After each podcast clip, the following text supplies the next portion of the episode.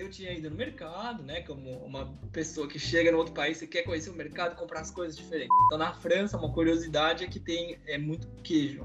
E eu queria provar vários queijos. Então, comprei os queijos, coloquei na geladeira lá dessa senhora. E aí, no dia, no café da manhã, não é verdade? Que a gente come ali o nosso pão com queijo, não sei o quê. Ela me tirou pra louco. Falou, você é louco de comer queijo de manhã, tipo... Né? Então, tipo, ela ficou alucinada que eu Ai, gostaria de comer um pedaço de queijo de manhã, porque de manhã, salgado, proibido. Você só pode comer coisa doce, suco de laranja, croissant. E não quis, não pegou, não comi queijo naquele dia. Daí esperei sair da casa dela para poder comer queijo de manhã.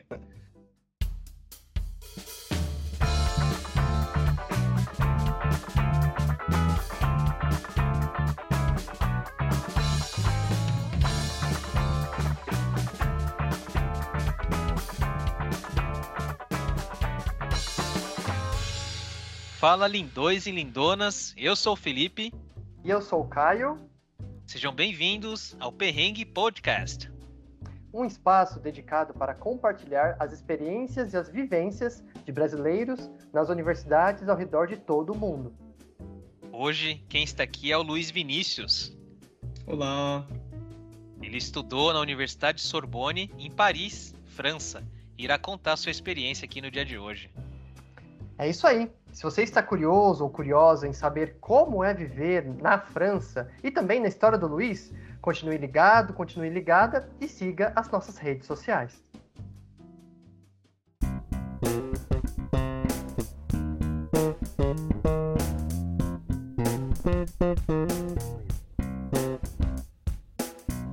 Sejam bem-vindos ao Perrengue Podcast. Aê! Uhul.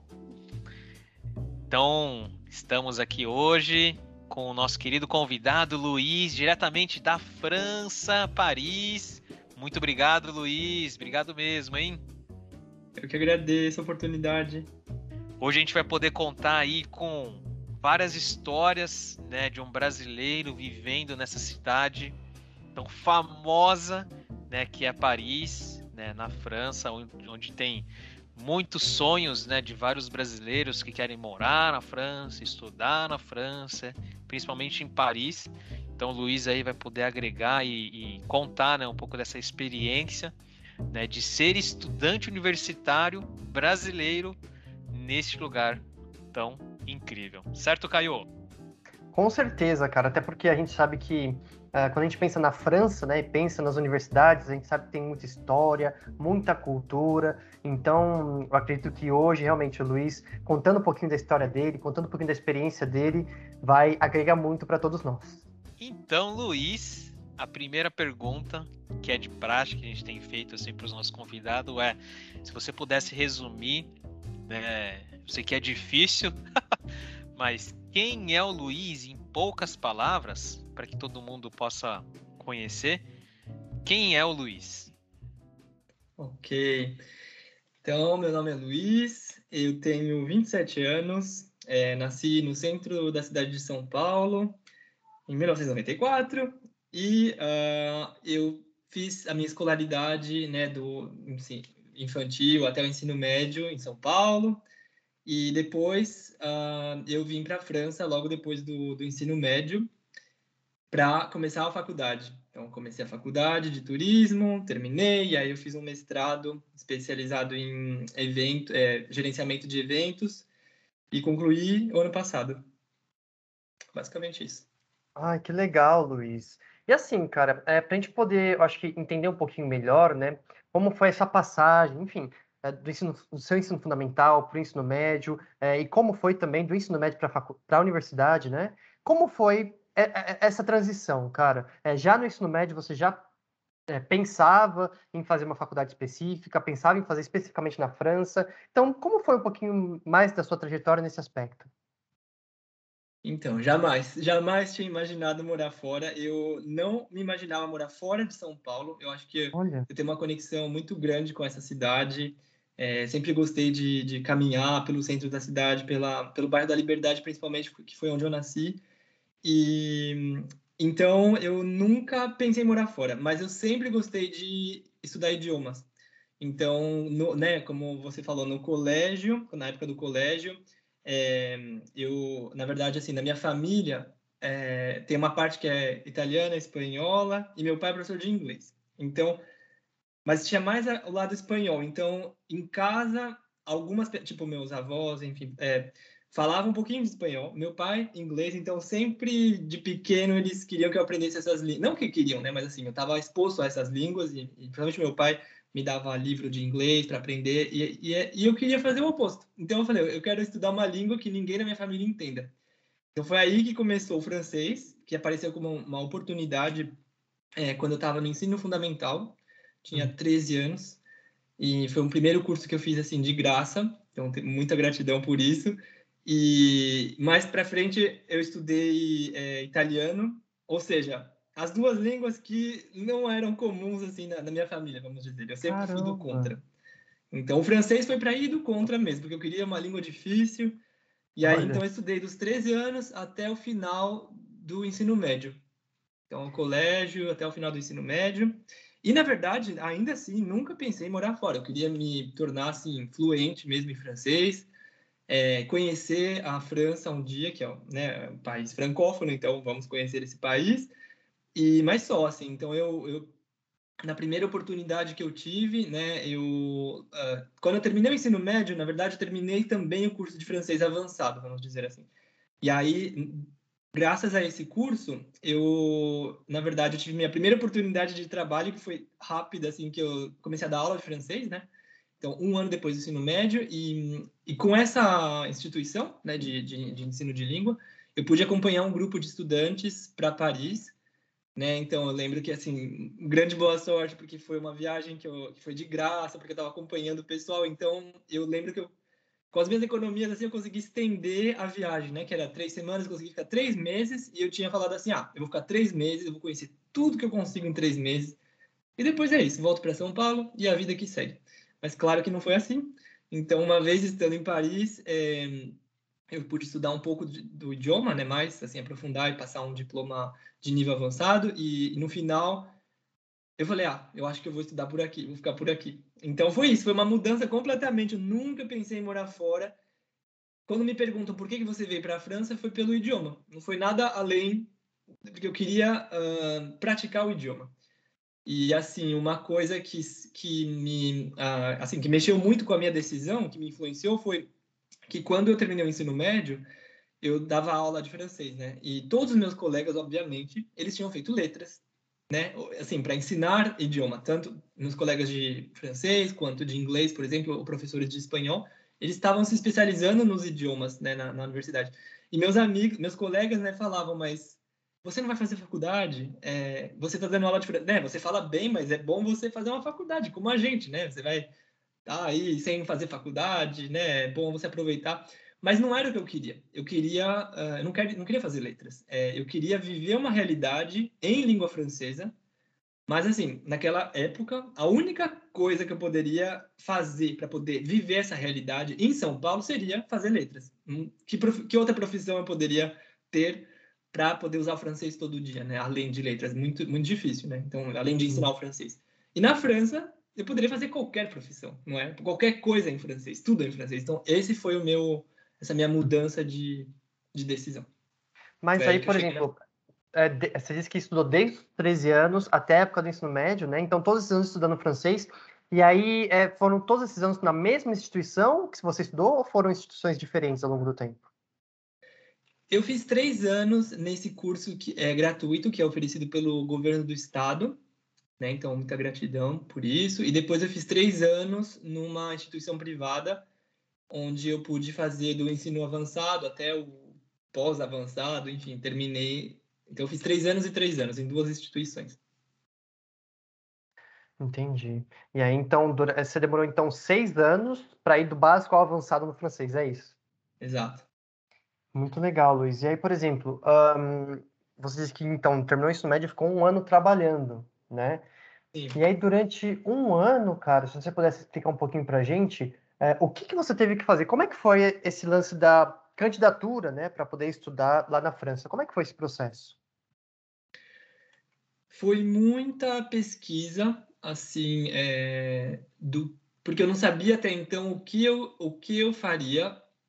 Nesse intercâmbio, na verdade, quando eu fiz, eu fiz o intercâmbio durante esse um ano, né? Porque eu vim no intercâmbio para a França como é, profissional daquela escola de, de, idioma. Então, durante nesses três meses, nesse período de um ano, né? Foi em Paris que eu decidi que eu faria turismo, porque até então eu não sabia, eu queria estudar na França, mas não sabia o que, que eu ia estudar. Quer dizer, assim, no começo do intercâmbio eu decidi que eu ia estudar na França. Aí no final do intercâmbio eu falei, ah, eu vou estudar, é esse que eu quero estudar, turismo. É, porque foi algo assim que me chamou a atenção. Eu tinha uma outra visão do turismo. Para mim era assim, não é muito comum. Eu acho que assim na América do Sul é muito mais muito mais difícil a gente pensar, vamos passar um final de semana em tal lugar. E na Europa é muito fácil. E eu fiquei fascinado com aquela cultura de viajar. E eu queria estudar aquilo. Por que, que as pessoas viajam tanto? Por que elas querem viajar, tipo, todo final de semana? É um exagero, mas, mas assim, me chamou a atenção e eu vi muitos jovens trabalhando nessa área. Então, eu me vi ali, eu falei, ah, é isso que... É, é uma, é uma área onde eu posso praticar idiomas, o francês sendo a base do país, né? Mas eu posso ir além e praticar o italiano, por exemplo, que eu tinha estudado também. Então, me, me fascinou bastante. E Então, esse um ano quando, quando terminou esses três meses, aí eu voltei para completar esse ano de trabalho, eu me preparei trabalhando, juntando dinheiro e, e pesquisando bastante, porque um, tudo era muito confuso, eu não sabia, não tinha referências, assim, não sabia quem, não conhecia ninguém que tinha estudado na França, é, eu queria trabalhar, como é que se diz, fazer um programa que se chama Alternância, onde você estuda e trabalha, eu tinha descoberto sobre essa sobre isso. Então, foi uhum. muita pesquisa e bastante determinação para poder ir até o final. Legal. Sim, eu, eu, lembro que uma vez você tinha comentado comigo ah, que tem o processo do visto, né? Que é bastante ah, desafiador, assim, né? Também para poder, poder estudar ou trabalhar também na França, né? E aí, eu sei que foi, foi, certo, até um perrengue também antes de, de, de ter ido. Cara, você pode retomar essa, essa história Sim. aí pra gente? Sim, foi bem puxado, porque quando eu descobri esse programa onde eu poderia. É, é difícil de explicar, assim, é onde você, você. Vamos supor, você tem um calendário do, dos dois anos, uh, três anos de faculdade. E aí, nesse calendário, nesse programa de alternância, que são geralmente para áreas técnicas, assim como turismo. Você não pode fazer medicina em alternância, por exemplo. Você não pode trabalhar diretamente como médico já na primeira semana de, de estudo de medicina, mas no turismo foi o meu caso. Então, quando eu descobri isso, ah, eu falei do calendário, né? É, tipo, você tem uma semana de estudo, uma semana de trabalho, uma semana de estudo, uma semana de trabalho na sua área. Não é que tipo eu estudava turismo, eu trabalhava em outra coisa. Então foi uma grande boa sorte. Mas esse programa é o que eu falo assim para os meus amigos também brasileiros que querem vir fazer, é muito difícil porque geralmente, assim, nenhum estudante fora da, da, da Europa e, é, tem conhecimento desse, desse programa. Então, a maioria vem com bolsa de estudo, por exemplo, ou vem com um curso só para estudar, né? E aí tem bolsa, ou então não tem bolsa, mas trabalha. Então, no meu caso, foi muito diferente. nunca tive bolsa, não sei como funciona. É, e também não, não trabalhei em outra área, mas o meu trabalho do, desse programa, né, claro que me permitia de pagar todas as minhas contas e, e de, enfim, de me financiar, né, nos estudos e na vida aqui na França. Mas foi bem difícil, porque como não é comum, é, assim, o visto, assim, eu tive meu visto no último dia, o meu visto saiu, tipo, no dia de pegar o avião. Então, Caraca. por conta de questões assim, ah, mas você vai trabalhar, mas não sei o quê. Não era comum. Então, tipo, o consulado ficou. Mas você não pode fazer isso. E eu falei, mas eu posso sim, porque eu pesquisei ali e tá falando que pode. Eu lá com meus 19 anos, enfrentando o consulado, falando que eles estavam errados. E, e eles depois, enfim, no final das contas, eles ficaram, nossa, como que você fez isso? Porque acho que, né, não sei, nunca tinha visto esse caso. Então, enfim, foi bem, bem desafiador. Mas, tipo, tão desafiador que meu visto realmente foi na, na última hora mesmo. Olha, os perrengues, como o Felipe disse, né? Já começa surgindo daí, né?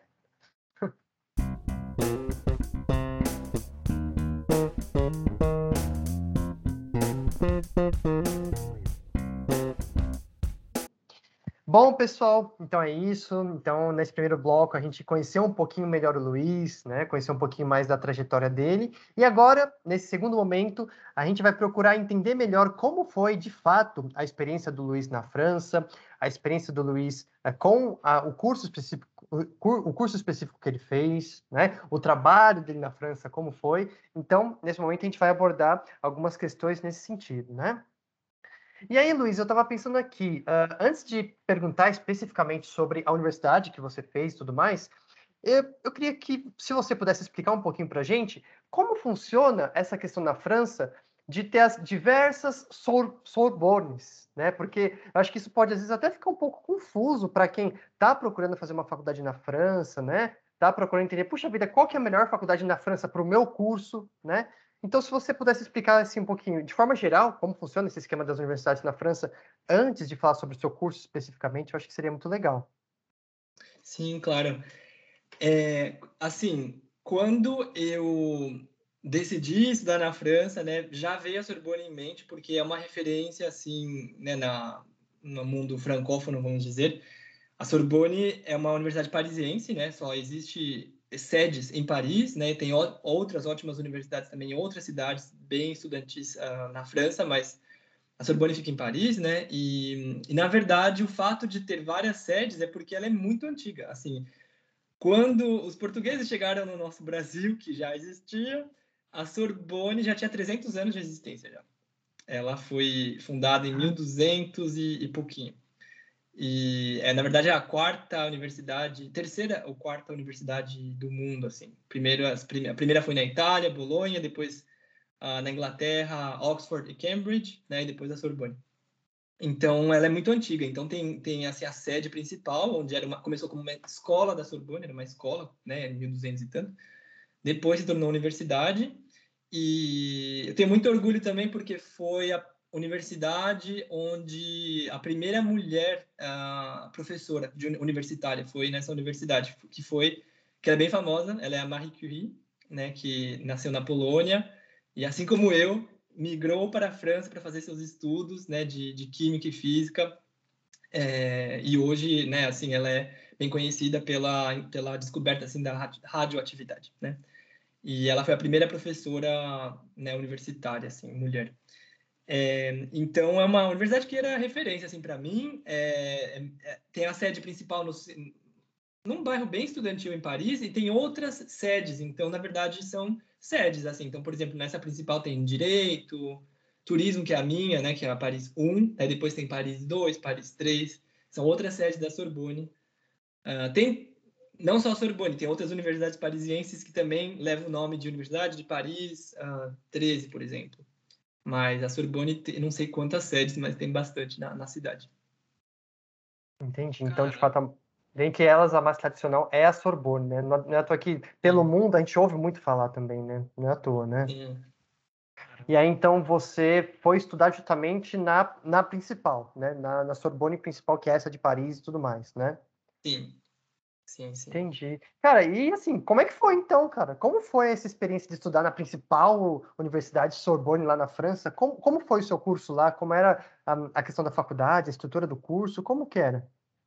Então, na verdade, é, em relação à sede mesmo, eu, eu, eu estudei, sempre estudei numa sede mais moderna. É, na sede, assim, na primeira, eu só tive a minha, vamos dizer, a, a entrada, assim, né? A cerimônia de entrada e para receber o diploma. Mas as aulas desse, durante esses três anos foram, foi numa, é, se passaram né, numa sede mais moderna por conta da minha opção de fazer o programa de alternância, que é esse que você trabalha e estuda, que é novo, né? Então, os, o, lá na, na, na, sede mais tradicional, na, mais tradicional não, a sede tradicional são os cursos mais tradicionais, onde você não, não tem esse programa. Então, você só estuda normal, todo dia. Mas aí, por exemplo, só para a gente também entender, é, lá na França tem tanto universidades particulares quanto públicas, ou há uma prevalência de mais universidades particulares do que públicas, ou vice-versa? Como que funciona lá? Tem, tem uh, os dois tipos, tem também escolas superiores de, por exemplo, principalmente para a área da comunicação, jornalismo, tem escolas superiores, que é como uma universidade particular, um, mas a maioria são universidades públicas. O ensino público é muito forte, tanto o ensino quanto a saúde pública. São duas assim, né, bens uh, que funcionam muito bem o, o, setor público na França.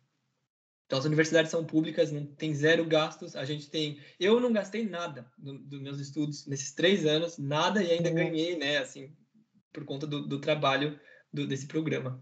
Tem gastos, assim, às vezes tem matrícula que custa 100 euros, mas não se compara, né? 100 euros não é uma quantia pouca, mas assim, para três anos, sabe? Então, assim, claro que depende de cada curso, mas geralmente as universidades públicas têm taxas que não, não se comparam a taxas de uma universidade particular. Nossa, e aí você comentou do curso de ser três anos.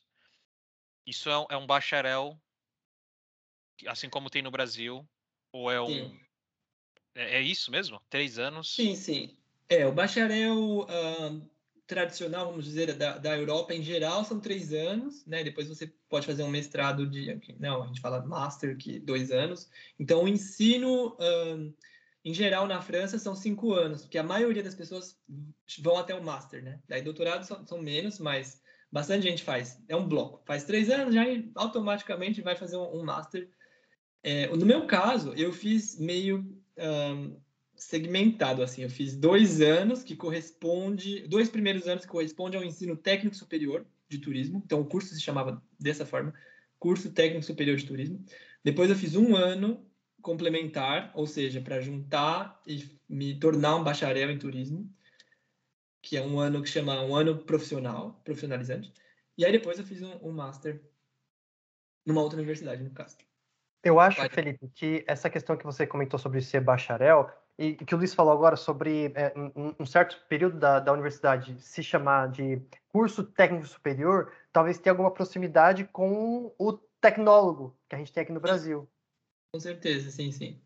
Mesmo, mesmo parâmetro. Entendi. E aí, Luiz, por exemplo, é, você falou um pouquinho que é, onde você estudou já era, em questão dos recursos que vocês utilizavam, já era, então, já, você já tinha uma estrutura um pouco mais moderna, né? Mas, assim, Sim. de forma geral, o que que, é, uh, em relação aos professores, como é que era, em relação à estrutura que a universidade oferecia para você é, poder exercer suas atividades diárias, em relação ao material didático, a, a universidade te entregava tudo isso, como que era? Sim, a gente tinha todo o material, tinha bastante coisa online, assim, material onde a gente podia né, baixar online.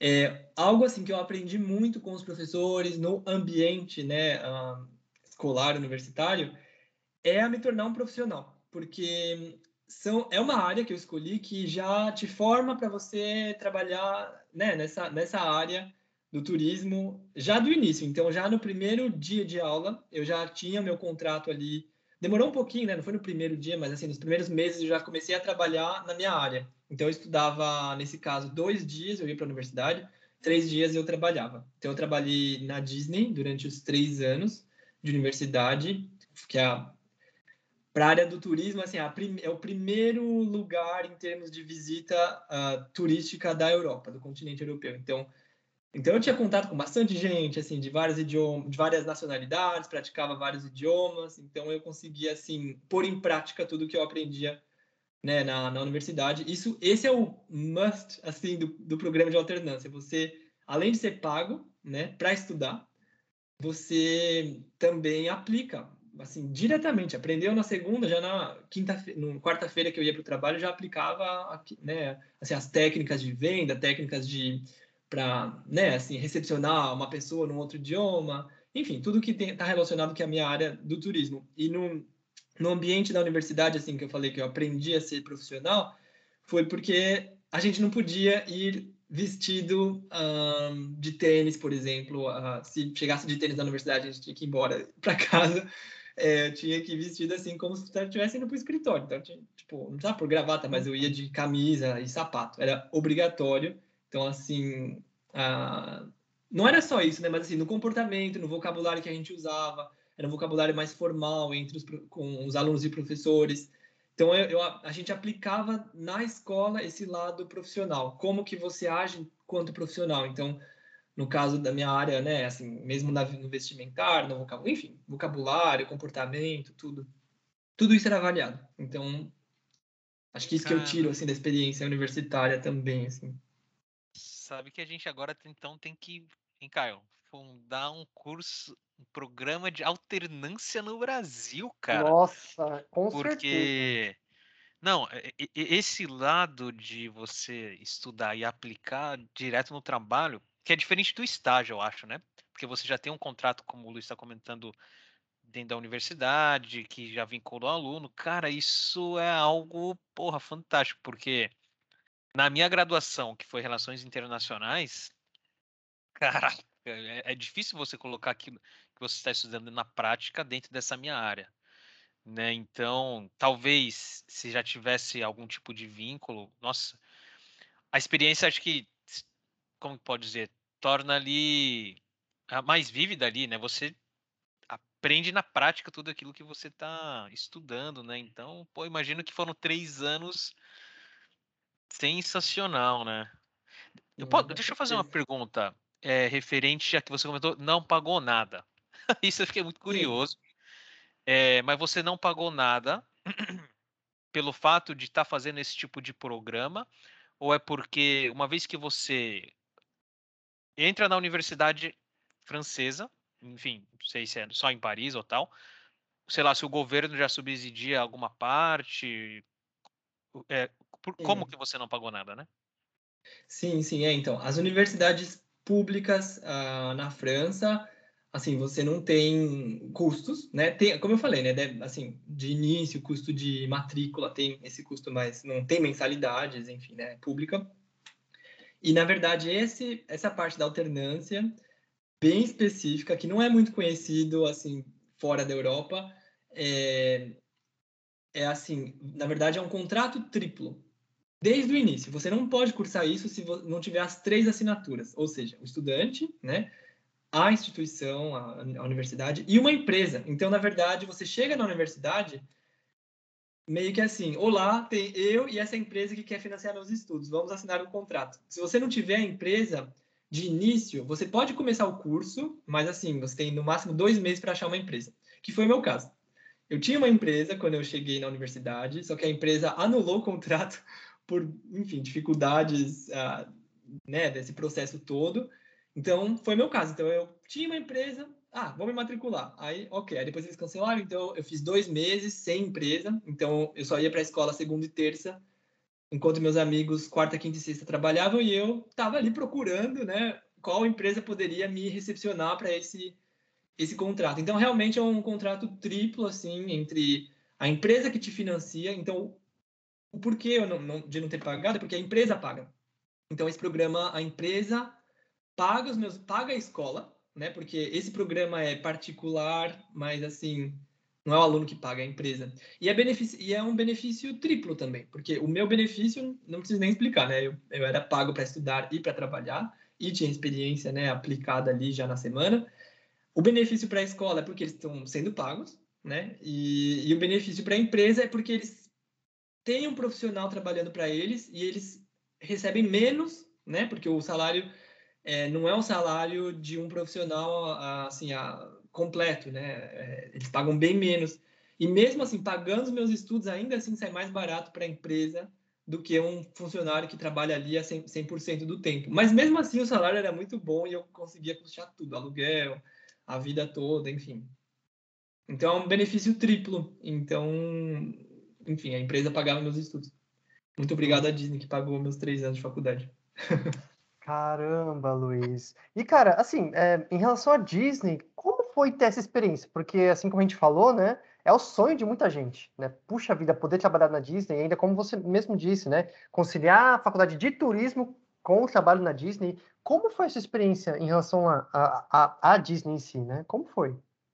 Sim, não, foi muito, foi um aprendizado, assim, foi, eu considero como uma escola, porque eu aprendi, porque assim, o aprendizado é, e é esse o objetivo da alternância, você aprende na escola e você aprende na empresa e você aplica também na escola e na empresa, porque o que você aprende na empresa, uh, na prática, né, já trabalhando na área, você também aplica na escola nas apresentações, por exemplo, porque tem apresentações onde a gente é, assim troca informações, né? Como que é na sua empresa? Ah, na minha empresa por exemplo, o RH funciona dessa forma. Ah, na minha é diferente. E como que é a comunicação da sua empresa? Ah, é assim, assim, assim. Então é vice-versa, né? Então tem a aplicação e o aprendizado nas duas.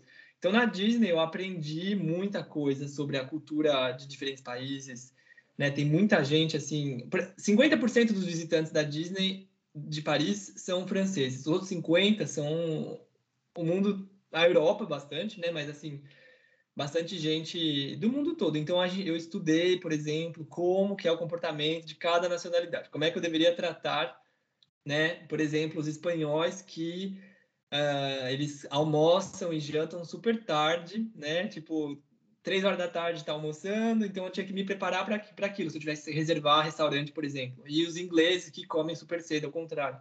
Comem, almoça tipo 11 horas da manhã e vai jantar tipo 4, 5 horas da tarde.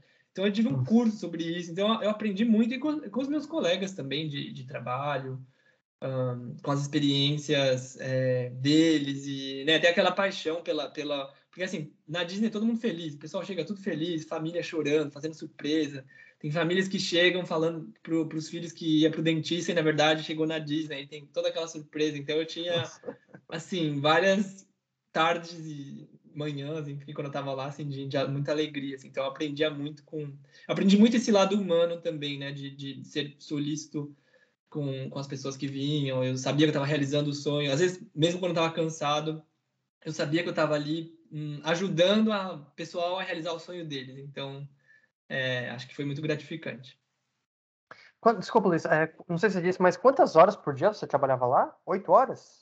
Então, isso é, assim, muito. Eu me senti, né, assim, mu claro, muito privilegiado, muito hum, confortável, porque o trabalho na França, uh, geral, né, são 35 horas por semana. Então, são 7 horas por dia. Então, a, a grande diferença que fez, assim, né, para mim, fez a total diferença no, no meu período de estudos foi que, né, como eu falei, no dia que eu estudava, eu só estudava. Então, eu estudava 7 horas. Né? Então, a gente permanecia na escola sete horas. E o eu trabalhava, eu só trabalhava, então também sete horas de trabalho. Então, as minhas, as minhas semanas eram divididas dessa forma. É, eram 35 horas, que seja de estudo ou de trabalho. Mas quando você estuda, você estuda, quando você trabalha, você trabalha. Não fazia os dois no mesmo dia, por exemplo. O que me ajudava muito a me concentrar tanto no trabalho e esquecer dos estudos, e quando eu estava nos estudos, eu esquecia do trabalho e focava no, né, nas lições, enfim. Nossa, assim, Olha. conforme você vai falando, mais a gente é, vai pensando, puxa, como o Felipe acabou de falar também, né? Como seria bom poder ter um programa como esse, né? Aqui para as universidades brasileiras, né, Felipe? Nossa Senhora. Sim, meu. Okay, Pensa assim, no, uma... pensando, pensando no desenvolvimento do aluno, eu quero dizer, né? Como o aluno poderia desenvolver o potencial de forma mais efetiva, né? Utilizando esse esquema de alternância, né? Nossa. É, então já, já temos um destino muito bom aí, hein? Pois é, não, eu, eu, eu, quero que bastante gente faça mesmo alternância, porque é uma é uma escola assim, é bem puxado, né? Porque você tem essa exigência, não tem um minuto de assim, onde você não possa ser uh, assim, como é que se diz? Uh, você tem que ser profissional o tempo todo, tanto no trabalho quanto na escola, né? Então, quando a gente, eu lembro que quando eu fiz a entrevista, porque você faz uma entrevista também para a universidade, o pessoal, né, a gente é bem novinho, acabou de terminar o ensino médio, então o pessoal, assim, dá um banho de água fria, vocês vão trabalhar, né, vocês é, não vão ter, tipo, férias que o pessoal tem só estudando, né, tipo, tá, na França tem muitas férias, muitas férias. Então, tipo, a gente como trabalhador, né, assim, a gente é pago para estudar, então tem que seguir regras, tem que, não pode chegar atrasado, tem que vir de sapato, é, então tem todas essas, é, enfim, esses né, desafios, assim. Mas eu aprendi bastante com isso. Nossa, muito obrigado, hein, meu. Eu queria agora fazer uma pergunta referente a como é viver em Paris. Ô, Nós. Felipe, desculpa, ah. antes de você entrar nessa questão da, da vivência, só uma última pergunta em relação à universidade, pode ser? Pode, que era, tranquilo, que era, tranquilo. Que é uma dúvida minha, Luiz, uma dúvida minha, porque é o seguinte, é, quando eu entrei no curso de psicologia aqui no Brasil, eu já fui com a cabeça de cursar psicologia aqui e fazer uma pós fora, né? E uma, um dos países que eu estava pensando em, em, fazer uma, uma especialização dentro da área de psicologia era a França, né? Na Universidade de Sorbonne. E aí, o que eu queria te perguntar é o seguinte: uh, eh, para você poder se candidatar tanto para a questão do mestrado quanto do doutorado, é o mesmo processo da graduação ou isso pode variar? Você sabe? Pode variar, pode variar, porque a alternância, assim, como eu falei, né, é muito incomum. Uh, ninguém presta para assim, fazer alternância. Geralmente, o pessoal vai com bolsa Eiffel ou inter, intercâmbio da própria universidade no Brasil, é, ou então ou então vem né, aplicando para uma universidade e sem bolsa, enfim. Varia bastante. No Brasil tem uma plataforma que se chama Campus France, é, que é uma plataforma obrigatória, então todo mundo tem que passar por ela, e é uma plataforma que dá todas as informações assim sobre como é morar na França, o que você precisa, e eles que fazem, na verdade, o intermédio também. Então, para fazer outros cursos, enfim, é, passa por esse processo né, pré-consular, pré-consular e uhum. então passa por eles. Então eles que enviam os documentos para matrícula, por exemplo. Não foi o meu caso da alternância, porque o meu caso foi realmente exceção é, da regra, mas eu espero realmente que bastante brasileiros possam também fazer essa exceção. Sim, sim. Maravilha. Show, Pode falar, Felipão. Pode falar. Não, legal, meu. E assim, nós brasileiros tem às vezes a ideia romantizada de que ir para a França é comer um macarrãozinho na frente da Torre Eiffel, visitar a Torre Eiffel e pedir o seu companheiro ou companheira em é. casamento. E aquela coisa maravilhosa de artes, ai, os rios maravilhosos, ai, o ar maravilhoso.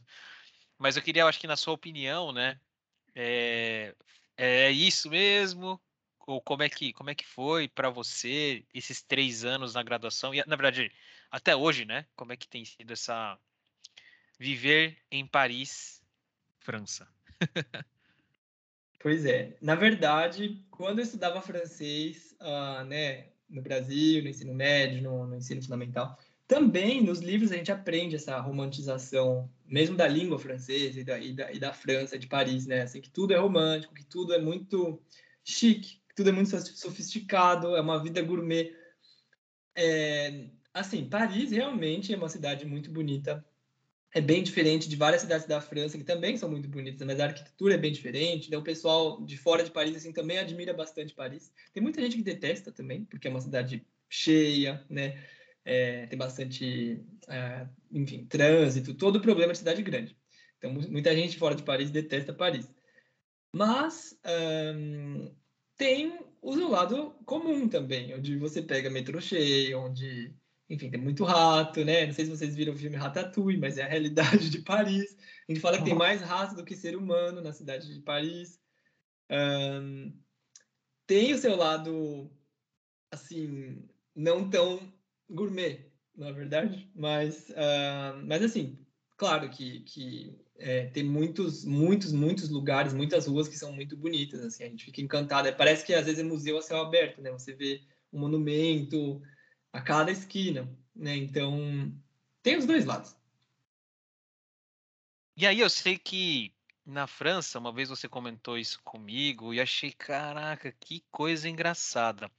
Porque diferente de várias cidades grandes que a gente tem ao redor do mundo, assim como São Paulo, onde a gente tem zilhões e milhões de prédios, apartamento, construção aqui, construção ali, a reforma e tal.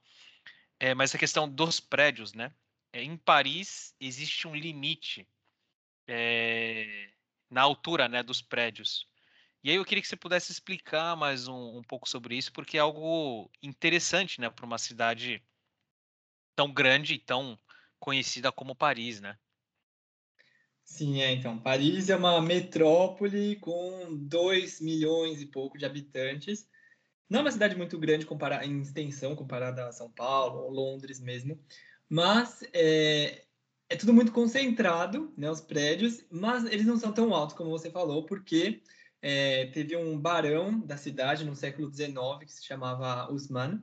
Ele decidiu, como a população estava aumentando muito é, né, vindo para a capital, ele, ele decidiu quebrar toda a cidade e construir tudo de novo. Então ele uh, fez prédios assim, tudo similares. Ele fez, então a gente chama arquitetura Usma, Usmanienne, que é o nome dele, né, Usman, uh, que é do jeito que ele que ele decidiu fazer Paris, que é tudo como se fosse um bolo assim repartido, bem, assim, bem retinho, bem estruturado e os prédios de no máximo sete andares, oito. O padrão é sete, máximo, com o objetivo, na verdade, assim, de não esconder os monumentos, então a riqueza da cidade de Paris, que era assim, isso foi, foi, foi um pouco antes da Torre Eiffel, então a Torre Eiffel não entra nesse quesito de, de ver a Torre Eiffel em todos os lugares. Na verdade, já tinha Notre Dame, que foi a primeira construção da cidade de Paris, né, o, o Arco do Triunfo, que simboliza a conquista de volta das terras que foram invadidas né, na, na, na, Europa pelo uh, Napoleão Bonaparte, né, reconquistou as terras, então o Arco do Triunfo significa isso. Então,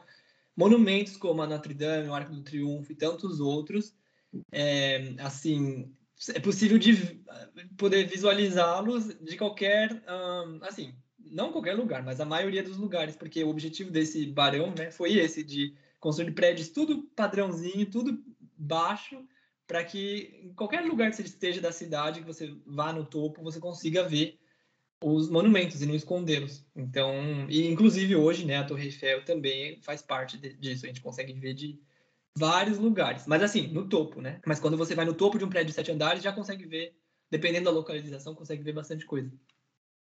Nossa, isso é bom, porque de fato populariza a cultura francesa, né? Quer dizer, todo mundo tem acesso. Sim, sim. sim. Muito interessante mesmo isso. E aí, cara, é, uma coisa que eu queria te perguntar é sobre a questão da sua convivência com o pessoal da França, né? É, como foi a tua experiência, a tua percepção como brasileiro em relação ao contato com os franceses? Né? O que, que você sentiu, o contato dos franceses com quem é de fora, quem é imigrante é tranquilo? Como foi sua experiência em relação a isso? Olha, os franceses, eles gostam muito do, do pessoal do Brasil, gostam muito... É assim, o que eu percebi que foi bem engraçado é que é muito normal você vir de fora. Como Paris é uma cidade é, muito cosmopolita, assim, a Europa, a Europa, em si tem muita mistura, né? Não, você não pode, tipo, chegar na cidade de Paris e esperar que só tenha parisienses. Isso não, é uma falsa realidade. Né? Você pode ter um amigo parisiense, a mãe vem da Inglaterra, o pai da Itália, e, e esse pai tem os pais que vêm da Alemanha talvez da Austrália, enfim, é muito, muita, assim, gente do mundo inteiro, o que, o que é ótimo, né? Não, não, não existe a família tradicional parisiense, isso não existe. É, hoje em dia, pelo menos. Então, assim, é muito normal. Então, quando você fala assim, ah, eu venho do Brasil, a pessoa não fica tipo, nossa, tipo, ah, que legal, tipo, mais um. então, assim, é muito comum você vir de fora, é muito comum, todo mundo vem de fora. Então, isso eu achei engraçado, assim, não tem aquela surpresa, aquela coisa, nossa, que incrível que você vem de tão longe. Não, normal. Então, assim, isso me, me inseriu, assim, assim, pessoalmente, né, na minha experiência, como eu, assim, né, me sinto muito afortunado e privilegiado de, de chegar e já poder falar o idioma, fluentemente. Claro que tinha alguns erros e, e outros e também, né? Acho que todo mundo aprende todo dia, mas, mas assim, eu conseguia me virar bem, né? Então, eu, graças a isso, ao idioma, que era o meu objetivo principal, eu me inseri bem, assim, na cultura com eles. Porque, assim, foi uma coisa que eu não falei, mas, assim, no, como é muito raro o pessoal fazer alternância, por, por falta de, né, de, de saber que existe mesmo, é, eu era o único estrangeiro da escola, assim, da, assim, da, da minha sede, vamos dizer assim, né? Então, era tudo francês, tudo tinha crescido na mesma cultura, vendo o mesmo desenho animado, escutando as mesmas músicas e etc. Então, eu não. Então, na verdade, isso foi se transmitindo pouco a pouco, porque nas, nos diálogos, enfim, é claro que eu fiquei, ficava boiando algumas vezes, né? Mas, assim, eu fui me inserindo e o pessoal não me considerava como um extraterrestre, assim, tipo, ah, como que é no Brasil? Às vezes perguntava alguma coisa ou outra, todo mundo sabia que eu era brasileiro, e às vezes tinha aquela curiosidade, como é que é o Rio de Janeiro? Aí falava, não, eu não venho do Rio, né, venho de São Paulo, mas, é, mas assim, fui mais, eles me integraram, assim, então eu, eu considero que eu cresci também, assim, porque cresci junto com eles, porque foi uma descoberta, assim, ah, tem esse desenho, que legal, essa música, essa referência, então, eu tinha a língua francesa, né, para poder me comunicar com os franceses, mas eu não tinha referências. Então essas referências foram se inserindo pouco a pouco, sem que eu busque, assim, foi mais no, no meu interesse mesmo de me integrar, de fazer amigos, ah, vamos lá, o que, que vocês estão fazendo? E, e eu, me, eu senti bastante abertura, assim, né, o pessoal acolhedor, enfim, é, a gente pode ter essa ideia de que é frio, que é distante. É, realmente, se a gente comparar com a, o calor humano brasileiro, realmente tem essa questão de tipo, parece às vezes que não tá nem aí com você, mas quando você entende que é só um aspecto cultural e que não tem nada a ver, que no dia seguinte vocês continuam sendo amigos, acho que, enfim, a gente meio que amizade segue em frente, fazendo amigos, né, independente da cultura. Então eu me senti muito acolhido e, e, com verdadeiros amigos, assim, né, na França. Assim, uma coisa engraçada é que eu consegui, assim, no início, né, quando a gente tem que fazer essas rodinhas para, né, na pausa, vamos fazer, vamos tomar um café, vamos, né, no almoço, vamos para tal lugar comer. É, gente, o pessoal, né, conversa rápido, assim, né, e e no início eu entendia tudo, né? Mas assim, quando eu ia falar alguma coisa, já mudava de assunto. Então eu meio que, ah, não, eu vou esperar a próxima oportunidade. Então no início eu ficava meio receoso, assim, ah, será que né, consigo reagir? Mas assim, o que é engraçado é que eu entendia a conversa, mas quando tinha um tal de verlan no meio, eu me perdia. Parece que estava em outra língua. O verlan é uma técnica francesa da língua que significa ao contrário. A, palavra verlan, tipo envers, verlan, envers, que significa ao contrário. Ou seja, os jovens simplesmente pegam uma palavra e falam ao contrário. Tipo, super, eh, não sei, Oxi. mercado fala do carne, por exemplo. Isso é uma coisa de jovem. E aí eu me perdia. Então eu já tinha a impressão que eu não falava francês, coisa nenhuma. Tipo, vi uma coisa assim, sabe? Mas mesmo isso, acho que foi uma pedra assim que mais uma pedra engraçada no meu caminho, que sempre ria porque eu não entendi o que estava acontecendo e, e, era uma palavra tão simples. Por exemplo, cimer. Tipo é merci, que é obrigado. Só que o pessoal fala ah, cimer. Hum. E eu, mas o que que é isso? Sabe? E era uma palavra óbvia, a primeira palavra que a gente aprende em francês. Então, acho que isso também foi se integrando assim e, e fez parte assim da minha interação mais com o pessoal francês, assim, eu fui integrando essa, essa coisa, aquele genialidade que eles decidiram inventar, enfim. Bom, é bom quando você se sente acolhido, né? Porque o fato de você se sentir acolhido já facilita todos os outros processos. Né? Então, Sim. muito bom mesmo. Só para fechar esse bloco, eu acho que não poderia deixar de te perguntar. É... O último campeão da Copa do Mundo foi a França. Sim. Você estava na França. Sim. E aí, para fechar esse bloco, comenta aí como é que foi ganhar a Copa do Mundo. Nossa. Estando na França. Nossa, foi. Assim, eu tava na França já na outra Copa, quando o Brasil, né, foi escorraçado pela Alemanha. Foi muito triste, porque, né, em 2014, porque o pessoal. No, eu fui cheio num bar, o pessoal tava tudo torcendo para a Alemanha. Então eu me senti assim, peixe fora da água. Eu não, eu não tava na França, né? Eu tava morando na França, mas eu tava na Itália naquele dia, mas assim, o pessoal lá tava tudo torcendo pra Alemanha. E aí na Copa de 2018 eu tava em Paris com amigos, um, colegas da Disney, a gente foi assistir junto num bar também.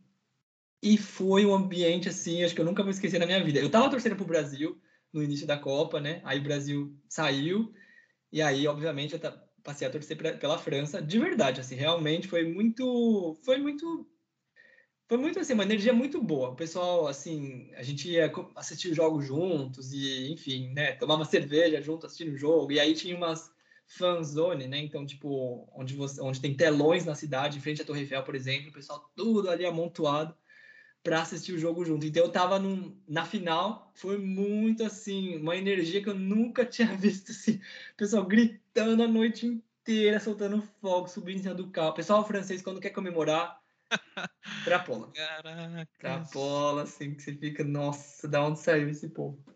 Foi muito, muita energia. Muito, foi muito bom, assim.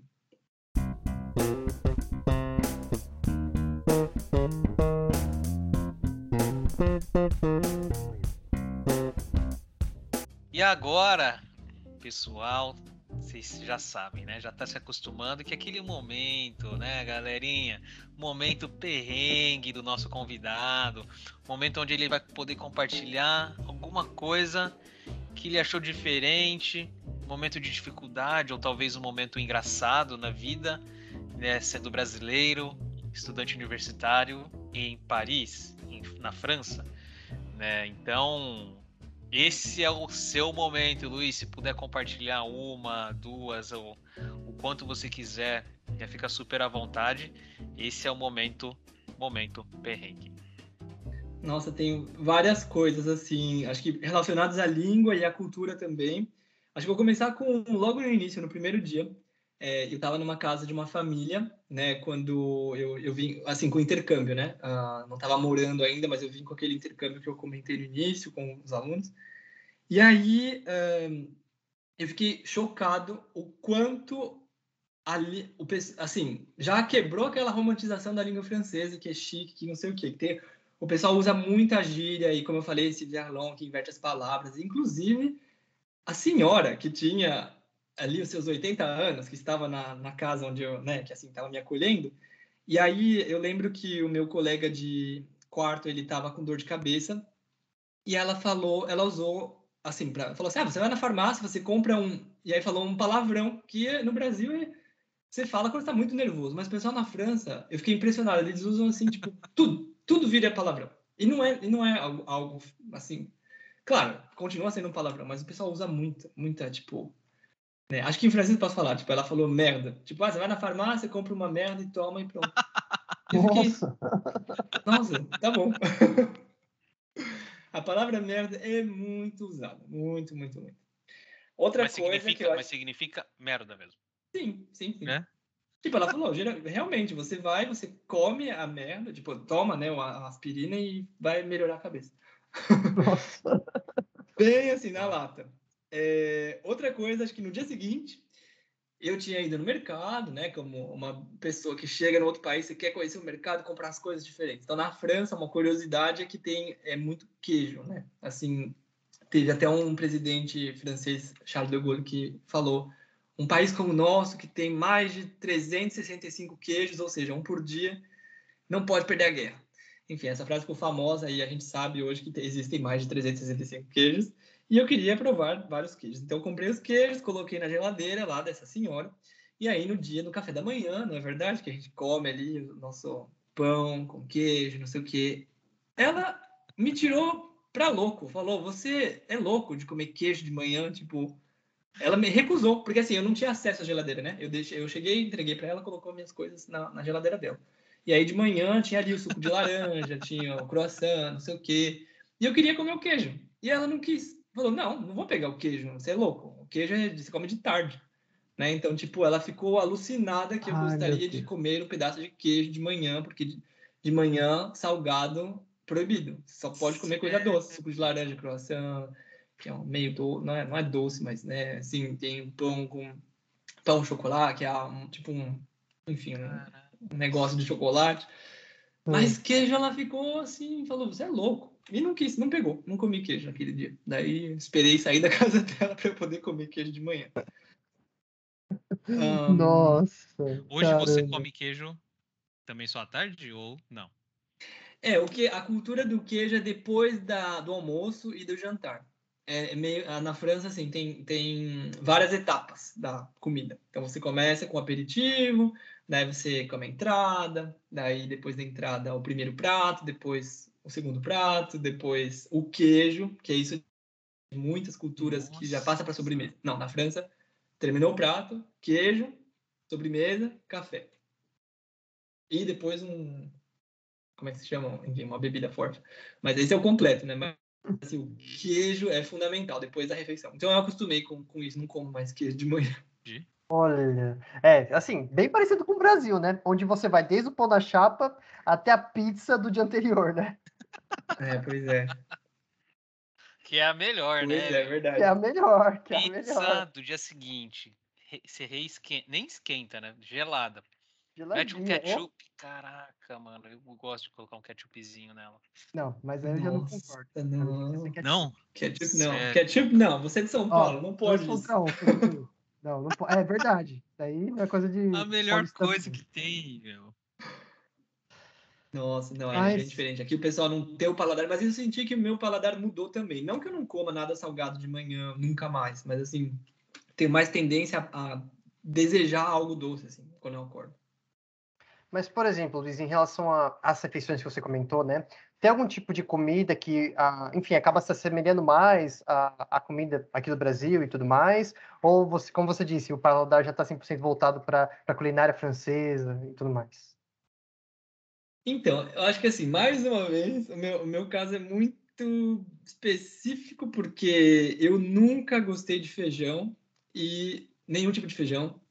É, acho que duas coisas que eu não, assim, eu como de tudo, mas duas coisas é banana e feijão que são muito comuns no Brasil, né?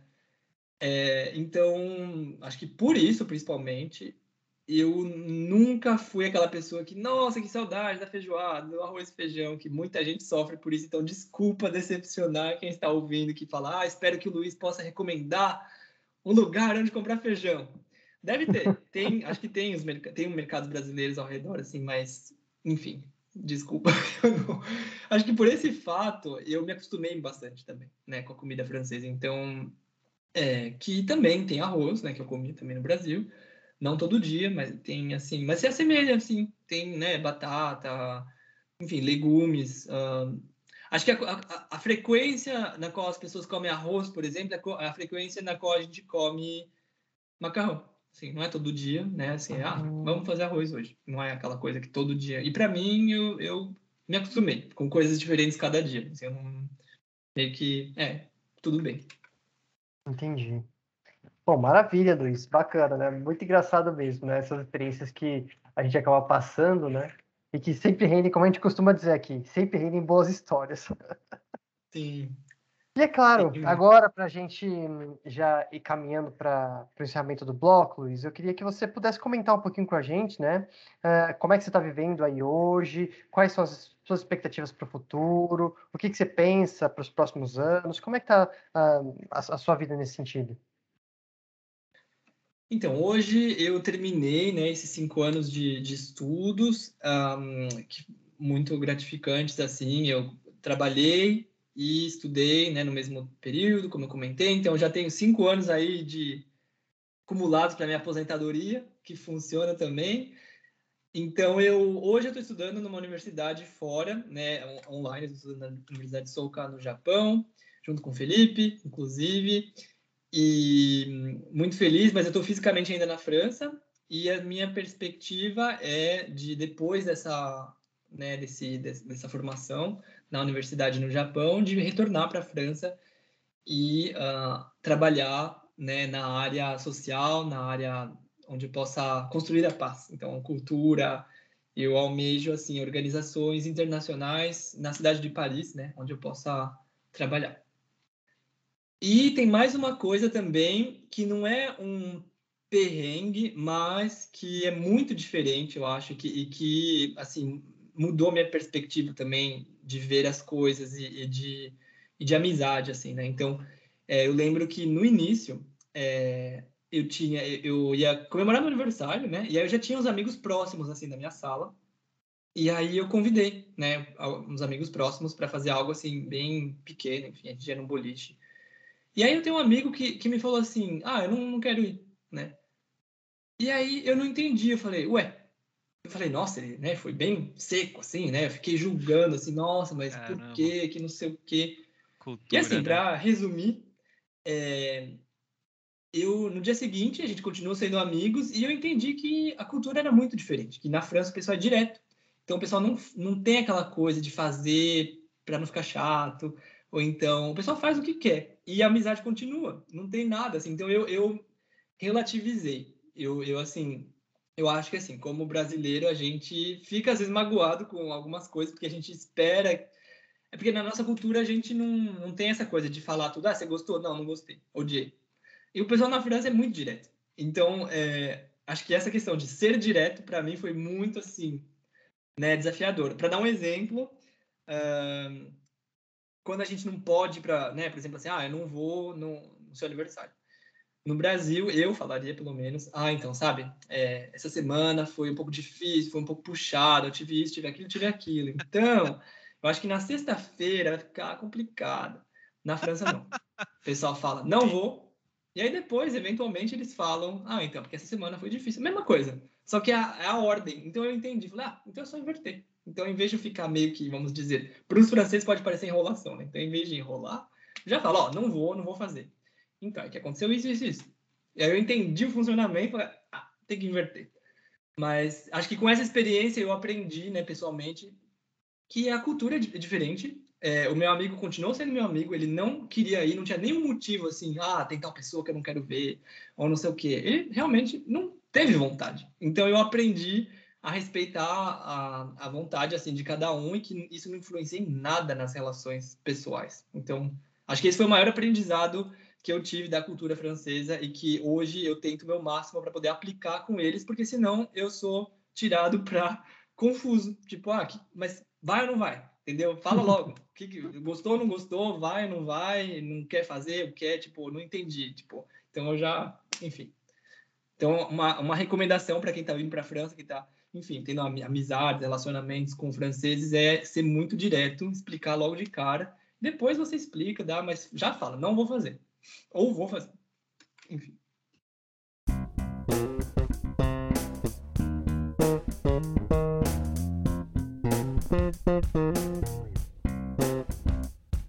Muito obrigado, muito obrigado, Luiz. Muito obrigado, ouvintes aí. Esse foi um episódio, né, que contamos aí sobre a experiência de brasileiro universitário em Paris, França, e que foi muito interessante, muito enriquecedor e cara, minha mente está assim voando assim, pá, caramba. Mind blowing. Mind blowing, exato. E aí, então eu queria deixar esse último espaço, né, para o Luiz poder fazer seus agradecimentos, as considerações finais. Luiz, fica à vontade, man. Nossa, eu que agradeço, muito obrigado, assim, compartilhando com vocês, me deu várias, assim, é, veio várias memórias na mente, assim, como foi no início, e assim, espero realmente que bastante brasileiros que têm esse sonho, ou que querem descobrir, que ainda não é um sonho, mas tem essa curiosidade, né, possam experimentar, né, assim, espero que, que de cada vez mais se torne mais uh, assim é, acessível né essa, essa experiência e que bastante gente possa possa realizar né e assim se você tem essa ideia de que a França é muito chique que tudo é chique que tem que ser chique todo dia não é verdade se você quiser ser chique pode ser chique mas se você gosta um, de coisas assim, vamos dizer, alternativas, que também é chique, mas enfim, vamos, vou, vou, dar um exemplo. Se você gosta de funk, se você gosta de vídeo no YouTube engraçado que fala só bobagem, tudo isso existe em francês e na França, então não é só coisa gourmet. Então, se você gosta de determinada coisa no Brasil, provavelmente existe na França também. Então, acho que esse é um segredo para a gente quebrar esses paradigmas e, e, não achar que, tipo, a ah, tal cultura é muito chique, a outra não é chique. Então, acho que você consegue se encontrar. As suas, as suas preferências, os seus gostos, os seus hobbies, você consegue encontrar tudo isso na língua francesa e quebrar esses paradigmas, esses né, até preconceitos às vezes. Então, acho que tem que se jogar e aproveitar tudo da cultura. Muito bom, muito bom. Eu também agradeço, Luiz, pela sua participação, pela sua disponibilidade né, de trazer todo esse conteúdo para nós. Com certeza foi muito bom. Também agradeço a participação dos ouvintes, né? E o que eu gostaria de falar, pessoal, se vocês tiverem qualquer sugestão, qualquer dúvida, qualquer comentário, sigam lá nas nossas redes sociais, curtam as nossas páginas, né? Isso também vai ser muito agregador para nós, tá? E é claro, é, pedir para todo mundo continuar acompanhando os nossos próximos episódios, porque assim como foi o episódio de hoje, onde a gente trouxe muita coisa boa, a nossa intenção é trazer isso para os próximos também, tá bom? Então, pessoal, muito obrigado. Até uma próxima vez, viu? Tchau, tchau. Até a próxima. Até logo. Tchau, tchau.